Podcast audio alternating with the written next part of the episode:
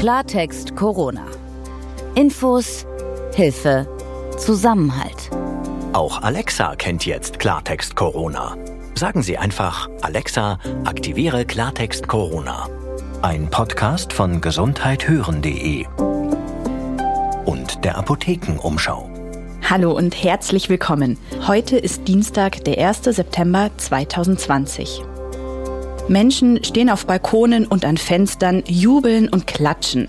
Diese Bilder und Videos gingen vor allem am Anfang der Pandemie durch die Medien und die sozialen Netzwerke. Es sollte ein Zeichen der Solidarität sein, ein Dankeschön unter anderem an Pflegekräfte für ihren unermüdlichen Einsatz in der Pandemie. Die Pflege von alten und kranken Menschen, von Menschen mit Einschränkungen ist vor allem jetzt in der Corona-Pandemie ganz besonders herausfordernd. Wegen der Schutzbestimmungen, neuen Besuchsregelungen in Pflegenheimen, geschlossenen Tageseinrichtungen und insgesamt der Frage, wie sich Pflege in Corona-Zeiten für alle am besten gestalten lässt. Wir möchten wissen, wie die Situation momentan in der stationären Pflege, zum Beispiel in Pflegeheimen, und auch in der häuslichen Pflege ist und wohin man sich wenden kann, wenn man Hilfe braucht. Dazu haben wir den Pflegeberater André Scholz zu Gast im Interview. Jetzt im ersten Teil des Podcasts, da wollen wir über die Behandlung von Covid-19-Erkrankten sprechen. Während viel über die Suche nach einem Impfstoff geredet wird, da fragen wir uns, wie sieht es eigentlich mit der Suche nach wirksamen Medikamenten aus? Ich bin Dr. Dennis Ballwieser. Sie hören einen Podcast von gesundheithören.de und wir sind Teil der Apothekenumschau. Und mein Name ist Anja Kopf. Schön, dass Sie bei dieser Folge mit dabei sind. Dennis, du hast es ja gerade schon gesagt, alle reden über die Entwicklung von Impfstoffen. Immer wieder werden neue Durchbrüche gemeldet, neue Phasen in Studien erreicht. Über die Entwicklung eines Medikaments wird eigentlich viel weniger gesprochen. Das ist zumindest mein Eindruck. Woran liegt es? Wird tatsächlich mehr an Impfstoffen geforscht als an Behandlungsmethoden? Ich glaube, der Eindruck täuscht. Ich glaube, es wird genauso intensiv nach einem Medikament gefahndet, das gegen SARS-CoV-2 und Covid-19 helfen kann, wie die Suche nach einem Impfstoff betrieben wird. Aber es ist etwas anderes, ein Medikament zur Behandlung eines Erregers zu finden, als einen Impfstoff zu erstellen. Und es ist gerade bei Medikamenten gegen Viren wesentlich komplizierter, etwas zu finden, was da insbesondere dauerhaft wirkt, als jetzt nach einem gewissen Muster, das wir kennen und dem wir folgen können, einen Impfstoff zu entwickeln. Nicht, dass eine Impfstoffentwicklung so einfach wäre, das ist sie nicht, die ist auch hochkomplex. Aber es ist noch schwieriger und es gelingt in noch weniger Fällen, ein spezifisches Medikament gegen einen ganz bestimmten Erreger zu finden. Warum ist es denn so schwierig? Also wie wirkt denn da das, das Medikament? Ich möchte noch mal kurz auf den Unterschied eingehen zwischen eben Impfstoffentwicklung und Medikamentenentwicklung. Beim Impfstoff geht es ja darum, dass wir ein, ein Mittel haben, das wir in den Körper hineingeben. Und die eigentliche Arbeit macht ja dann unser körpereigenes Abwehrsystem indem es eben dann Antikörper gegen den Baustein von einem Virus entwickelt, der da präsentiert wird. Und wenn dann das Virus selber kommt, dann kann das Abwehrsystem darauf reagieren und dann bricht die Krankheit im Idealfall eben nicht aus.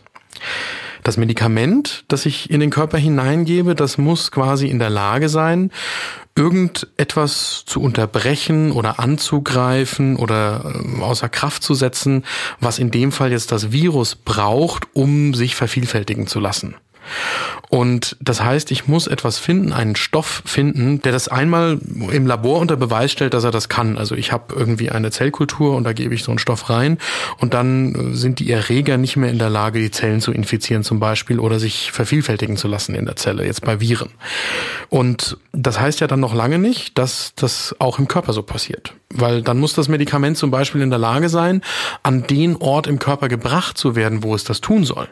Es reicht also nicht, wie beim Impfstoff, das einfach in den Körper hineinzugeben, die Injektion, ja, in normalerweise das Unterhautfettgewebe oder die Muskulatur und dann passiert das schon von selber der Rest, sondern da muss das Medikament tatsächlich an den Ort, wo dann auch die Viren sind und wo die Viren die Zellen infiziert haben, damit es eine Wirkung entfalten kann. Das ist schon mal eine Hürde. Und das zweite ist, es kann sein, dass es das in der Zellkultur tun kann, aber dass ich im Körper so hohe Dosen davon bräuchte, dass es nicht nur dem Virus schadet, sondern auch dem Menschen selbst. Und das nächste ist, dass es gegen Strukturen in dem Virus wirken muss, die sich nach Möglichkeit nicht verändern. Das ist ein großes Problem gewesen über einen ganz langen Zeitraum bei der Bekämpfung des HIV-Virus, das AIDS auslöst. Die Viren sind so schnell veränderungsfähig, die HIV-Viren jetzt, dass die Medikamente in der Frühphase der AIDS-Pandemie nur einen kurzen Zeitraum unverändert gewirkt haben. Und auch bis heute ist es ja so, dass man deswegen Kombinationstherapien einsetzt. Ein Name, der ja immer wieder fällt, wenn es um Mittel gegen eine schwere Covid-19-Erkrankung geht, das ist Remdesivir. Kannst du da nochmal erklären, was das für ein Medikament ist?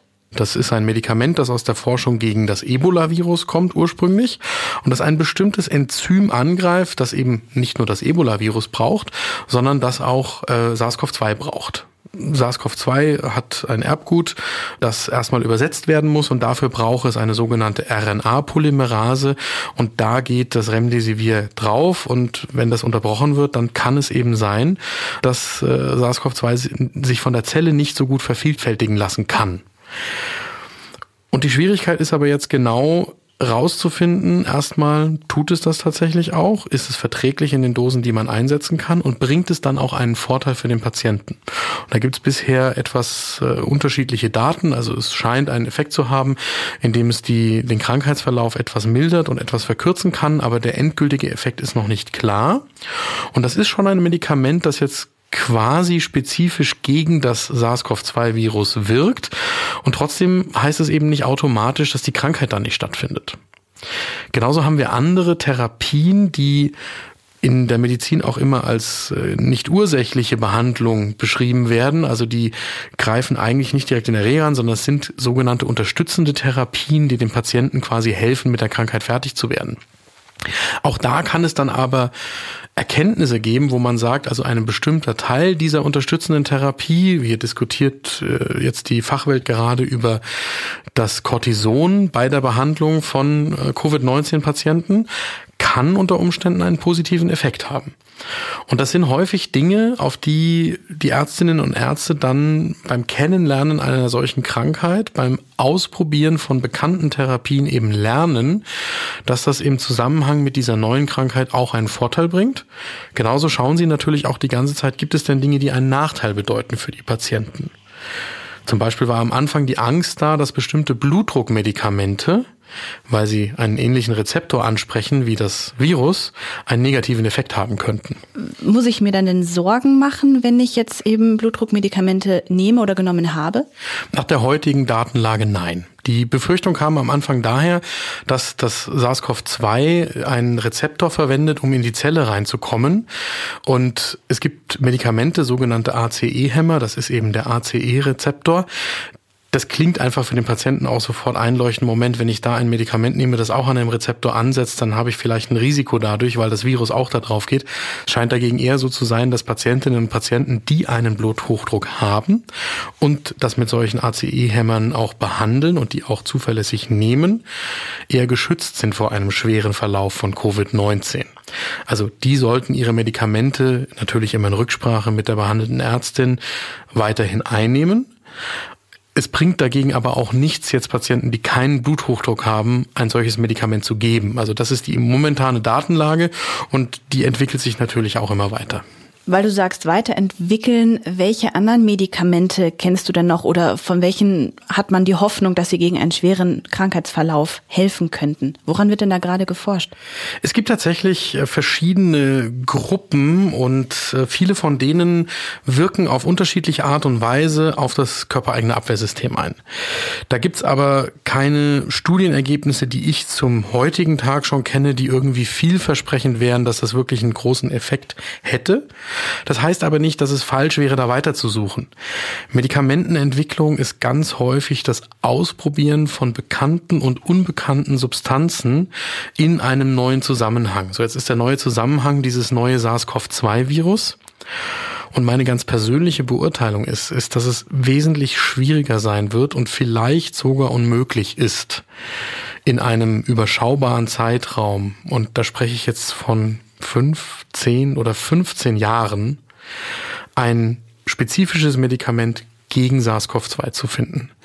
Das heißt, unsere Hoffnung ist, dass wir altbekannte Medikamente einsetzen, wie jetzt beispielsweise Remdesivir gegen den Ebola-Erreger, der dann möglicherweise bei der Erkrankung die Therapie unterstützen könnte. Meine ganz persönliche Einschätzung, und da können natürlich Experten auch anderer Meinung sein, die lassen wir auch immer wieder hier zu Wort kommen, aber meine ganz persönliche Einschätzung ist, dass wir uns um den Impfstoff kümmern müssen und dass wir lange Zeit darauf angewiesen sein werden, eine unterstützende Therapie in der Medizin zu haben mit verschiedenen Medikamenten. Da können auch neue dabei sein, die können auch einen Vorteil verschaffen, aber dass wir da ein, ein ganz ursächliches Medikament finden werden, so wie wir das zum Beispiel bei bakteriellen Krankheiten gewohnt sind, dass es dann ein Antibiotikum gibt, das wirklich das Bakterium spezifisch ausschaltet, das halte ich bei einem solchen RNA-Virus für wesentlich unwahrscheinlicher.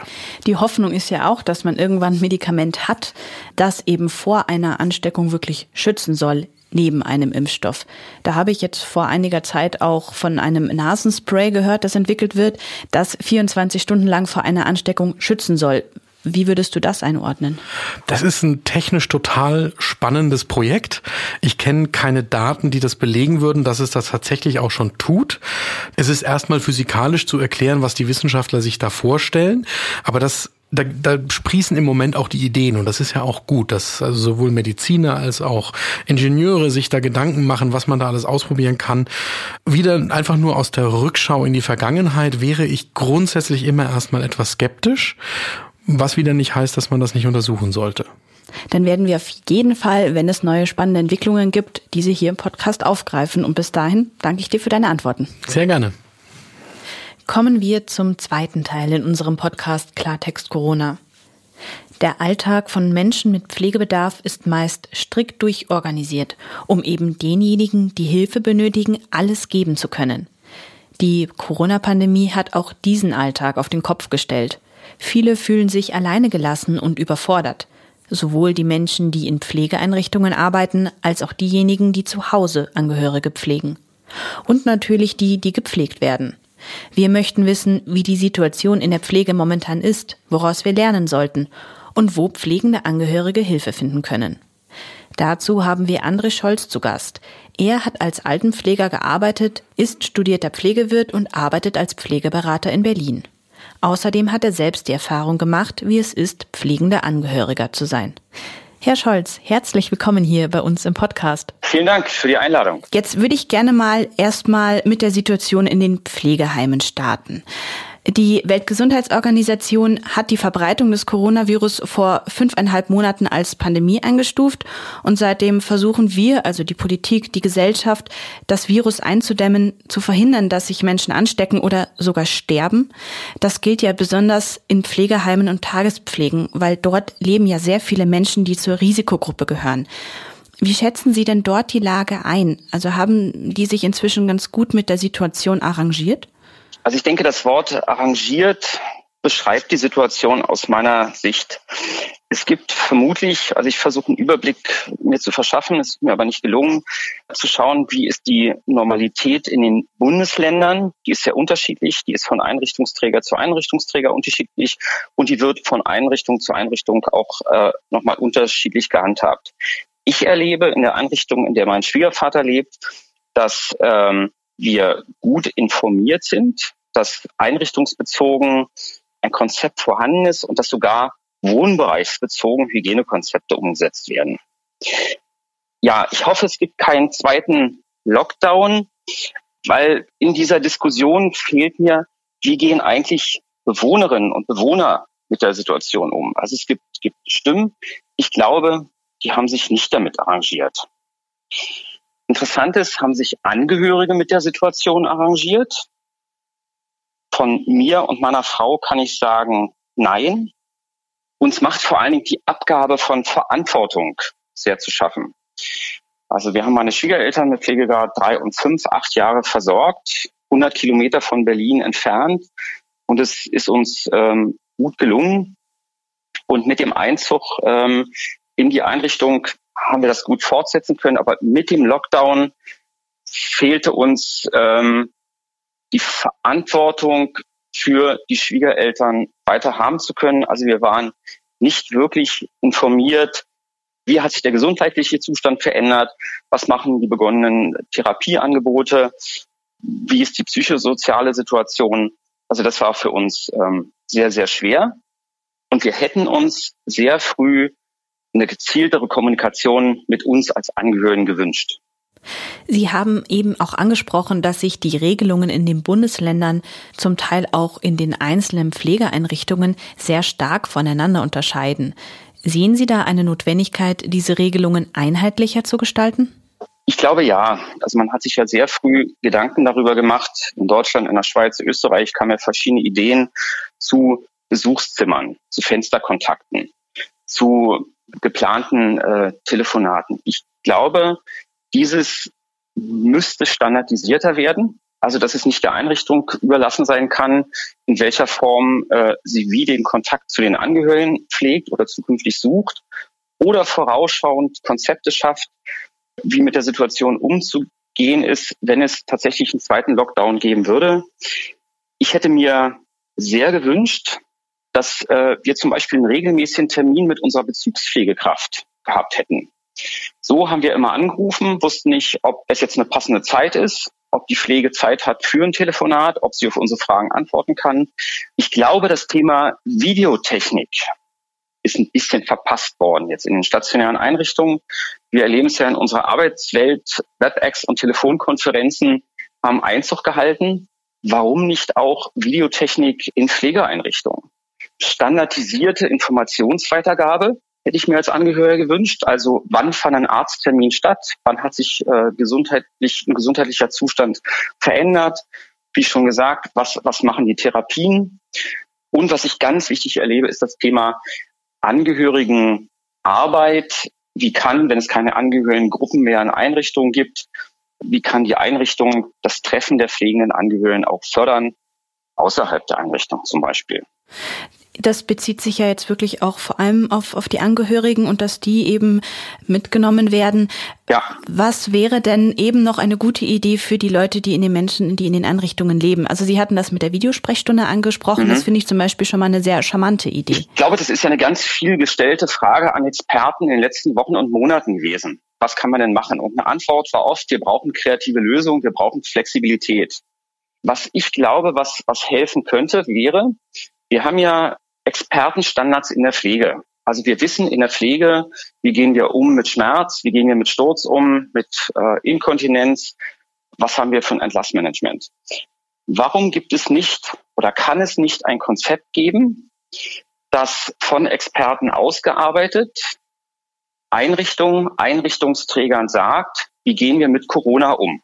Wir werden ja nie eine einheitliche Lösung finden. Schauen Sie sich einfach an, wer in der Einrichtung lebt und wer betroffen ist.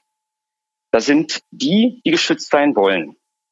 Da sind die, die gar nicht geschützt sein wollen. Da sind die, die von einer Demenz betroffen ist. 60 Prozent, die sich gar nicht äußern können. Da sind die, die ähm, eh das Haus verlassen, sagen, ich bin mobil, ich gehe raus.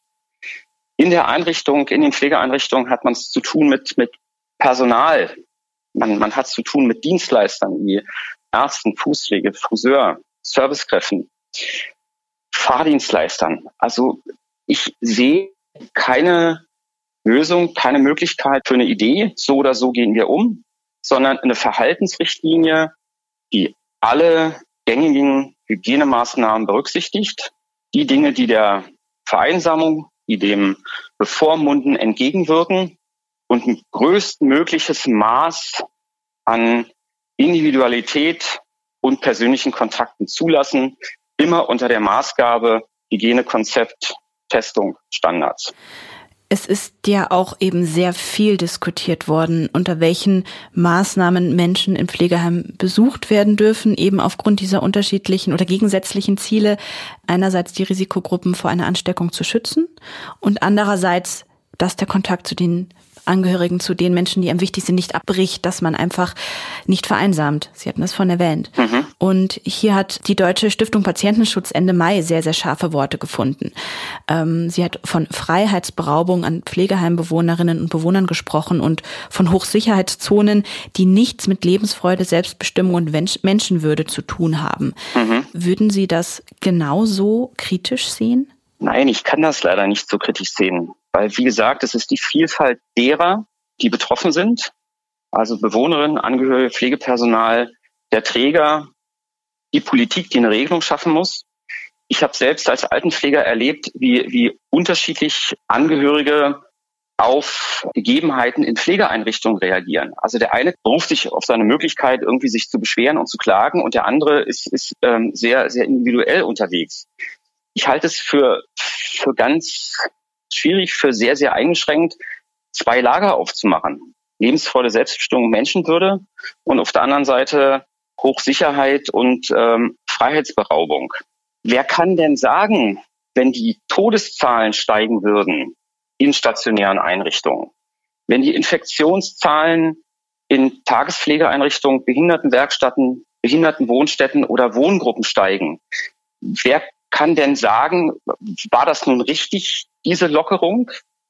Also es gibt aus meiner Sicht keine zwei Lager, sondern es gibt einen Umgang. Wie kriegen wir das unter Einhaltung der Hygienemaßnahmen hin, nicht von Freiheitsberaubung zu reden? Insofern glaube ich, es kann nur eine Art Richtlinie geben. Und in der Richtlinie finden die sich wieder die freiheitseinschränkende Maßnahmen aufgehoben sehen, Möglichkeiten. Und die, die Lebensfreude, Selbstbestimmung gesichert sehen wollen, unter bestimmten Voraussetzungen, so wie Sie und ich uns im Straßenverkehr verhalten, so wie Sie und ich von unserem Arbeitgeber Auflagen bekommen haben, was Hygiene zu Zeiten von, von Corona als notwendig erscheinen lässt. Da würde ich jetzt gerne zu dem zweiten Teil quasi unseres Gesprächs überleiten, weil Sie ja eben die Herausforderungen des Pflegealltags auch aus Ihrer eigenen Familie kennen. Ähm, was ist denn da Ihr momentaner Eindruck? Wie geht es den Menschen in häuslicher Pflege? Also sowohl die, die gepflegt werden, als auch die, die pflegen. Wir haben sehr viele Menschen, die betroffen sind. Wir haben ein Verhaltenesangebot an Entlastungen, was gemacht werden kann. Wir haben zum Beispiel in Berlin zu wenig Dienstleister für Hauswirtschaft. Wir wissen, dass unglaublich viel Pflegepersonal fehlt und der äh, Beruf der äh, Gesundheits- und Krankenpfleger nicht besonders attraktiv ist, Altenpflege schon gar nicht. Wir wissen, dass die Regelungen der Pflegezeit und Familienzeit gut sind, aber überarbeitungswürdig. Wir wissen, dass Tagespflege- und Kurzzeitpflegeeinrichtungen gebraucht werden, zu wenig Kapazität vorhanden ist. Wir wissen, dass Leistungen der Pflegeversicherung zum Teil sehr bürokratisch verpackt sind und ein besonderes Herangehen auch zur Nutzung brauchen. Und Corona hat die Situation radikal verschärft. Also die Probleme sind bekannt. Corona hat es verschärft und für die, die es schwer hatten, die haben es noch schwerer. Und für die, die merken, oh, wir sind ja auf Tagespflege angewiesen, aus meiner Wahrnehmung als Pflegeberater. Es ist über Tage und Wochen kompensiert worden, aber es wird zunehmend schwieriger, vor allem die psychische Situation von Betroffenen und Angehörigen. Das würde ja auch eine Studie des Zentrums für Qualität in der Pflege und der Berliner Charité bestätigen. Ähm, die hat nämlich gezeigt, dass eben pflegende Angehörige in der Krise sehr stark belastet sind. Und zum Beispiel fühlt sich ungefähr jeder Dritte in dieser Pflegesituation hilfloser als noch vor der Pandemie. Also eigentlich genau das, was Sie eben geschildert haben. Wurden denn diese Menschen von der Politik da alleine gelassen? Ähm, Jein. Ich glaube, man hat ihm versucht äh, zu begegnen, aber das ist auch wie mit dem Umgang in Pflegeeinrichtungen. Es sind verschiedene Gesetzesanpassungen vorgenommen worden. Prinzipiell haben wir aber die eben umfassend beschriebene Situation, was alles fehlt, was nicht einfach ist in Pflegesituationen. Und das verschärft natürlich den Eindruck von alleingelassen zu sein, sich alleingelassen zu fühlen. Und wohin kann man sich denn dann wenden, wenn man mal komplett überfordert ist? Also haben Sie da auch gerade aus Ihrer ähm, Perspektive als Pflegeberater äh, Hilfestellungen, wohin man sich wenden kann? Ja, vielen Dank für die Frage. Das ist, äh, ist ein Thema oder ist, ist eine Frage, die mich natürlich als, als Pflegeberater äh, sofort anspricht und auf die ich sehr gerne antworte. Ähm, für Berlin gesagt, es gibt ja die Pflegestützpunkte Berlin unter www.pflegestützpunkteberlin.de. Es gibt für Privatversicherte Kompass, private Pflegeberatung. Es gibt bundesweit die Datenbank vom Zentrum für Qualität in der Pflege.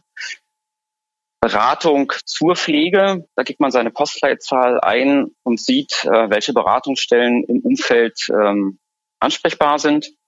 Es gibt die Möglichkeit, sich an seine Pflegekasse zu wenden und um Pflegeberatung zu bitten.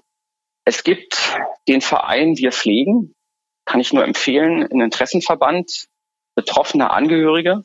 Da gibt es die Möglichkeit, sich auszutauschen und gleichzeitig engagiert sich der Verein mit den Themen der pflegenden Angehörigen für die pflegenden Angehörigen in Richtung Politik. Was muss angepasst, was muss verändert, was muss ergänzt werden. Es gibt die Alzheimer-Gesellschaften, in jedem Bundesland ähm, regional auch Ansprechpartner. Es gibt Selbsthilfe- und Betroffenengruppen für MS-Betroffene, Schlaganfall-Betroffene, Parkinson-Betroffene. Es gibt Pflege in Not zum Beispiel. In Krisensituationen gibt es auch in anderen Bundesländern ähnliche Organisationen. Und es gibt zum Beispiel in Berlin-Brandenburg Pflege in Familien fördern, ein direkt, aber auch ein Online-Angebot, ähm, wie Hilfe organisiert oder wie Hilfe aussehen kann. Viele Angehörige haben aus Angst vor einer Ansteckung auf eine Kur oder eben auch einen Reha-Besuch verzichtet oder haben Urlaube abgesagt, bei denen die Angehörigen auf Kurzzeitpflege angewiesen wären. So, und damit fehlen ja auch irgendwie die Momente, die man auch selbst manchmal hat zum Durchschnaufen. Wie schwierig ist denn das für Angehörige, wenn man schon so lange durchhalten musste? Sehr schwierig. In der Zeit äh, Corona, 13.3., haben wir in der Pflegeberatung, aber auch ähm, im Freundes- und Bekanntenkreis erlebt, dass das Thema Reha-Leistung sehr eingeschränkt genutzt werden konnte, weil auch Reha-Leistungen erstmal nicht wussten, wie gehen sie in dieser gemeinschaftlichen Versorgung mit der Situation um. Kurreisen auch schwierig. Äh, Thema Urlaub und Therapie, Gesunderhaltung dabei ebenso eingeschränkt. Zum Thema Urlaub kann ich sagen, oder Auszeit, Erholung durch Urlaub. Ähm, ich habe vor vier Jahren, vier Jahren als ähm, Mitarbeiter der Pflegestützpunkte erlebt. Wir haben ein gutes System der Versorgung in Deutschland. Wir haben viele Möglichkeiten, Hilfe zu anzubieten und zu leisten. Wir haben aber kaum Angebote für Auszeit und Erholung. Und ich habe den Verein Reisemaulwurf gegründet. Der Verein ermutigt Menschen, die von Pflegebedürftigkeit betroffen sind oder pflegende Angehörige, in ihren Pflegealltag Auszeit und Erholung zu planen. Und Corona hat den Verein wie die Tourismuswirtschaft insgesamt, wenn man da die Brücke schlagen darf, ähm, auch getroffen. Anbieter waren erstmal sehr verhalten in dem, was können sie jetzt leisten. Und ich ähm, erlebe aber, dass ich als Reiseberater zu den Anbietern, die auf der Website des Vereins aufgeführt sind, guten Kontakt habe und dass die sehr verantwortungsbewusst unter Berücksichtigung von Hygienekonzepten, von individuellen Situationen, Angebote von Urlaub, Auszeit und Erholung wieder ermöglichen. Diese Pandemie, die wird uns ja wahrscheinlich auch noch länger begleiten. Wir haben also noch die Zeit, aus Fehlern zu lernen und Dinge auch besser zu machen. Ähm, was würden Sie abschließend denn sagen, was wir, die Politik, die Gesellschaft also noch besser machen kann? Ich glaube, wir brauchen in Deutschland ähm, ein verändertes Bewusstsein, dass unsere Gesellschaft immer älter wird, dass viele von uns in der Mitte der Gesellschaft stehen und sich gar nicht darüber bewusst sind, wie schnell es geht, in eine Pflegesituation zu kommen durch Krankheit ähm, ausgelöst und auf einmal am Rand der Gesellschaft zu stehen mit den Problemen, über die wir uns unterhalten haben. Dass ähm, der Alltag stark eingeschränkt ist, die eigene Lebensidee über, über einen Haufen geworfen ist, auch in Richtung Urlaub. Wir haben kaum Urlaubsangebote, weil ich zum Beispiel immer wieder von Hoteliers, von Rezeptionisten in Hoteliers höre, wir können keine Angebote schaffen, weil Nichtbehinderte sich sonst durch Behinderte oder durch behindertengerechte gestaltete Zimmer gestört fühlen in ihrem Urlaubserleben. Für die Politik, ich glaube, wir brauchen eine Umgestaltung der Pflegeversicherung. Wir brauchen in diesem Bereich mehr Selbstbestimmung. Da gibt es ja verschiedene Konzepte von Pflegebudget und Betreuungs- und Entlastungsbudget. Wir brauchen vielleicht ein anderes Verteilungssystem. von Ausgaben im Gesundheitssystem, gerade was die Pflege angeht. Und wir sollten ein Auge darauf haben, wer verdient denn an dem Thema Pflege, wenn die Hauptlast der Pflege in Deutschland pflegende Angehörige tragen. Herr Scholz, ich danke Ihnen herzlich für das Interview. Schönen Dank.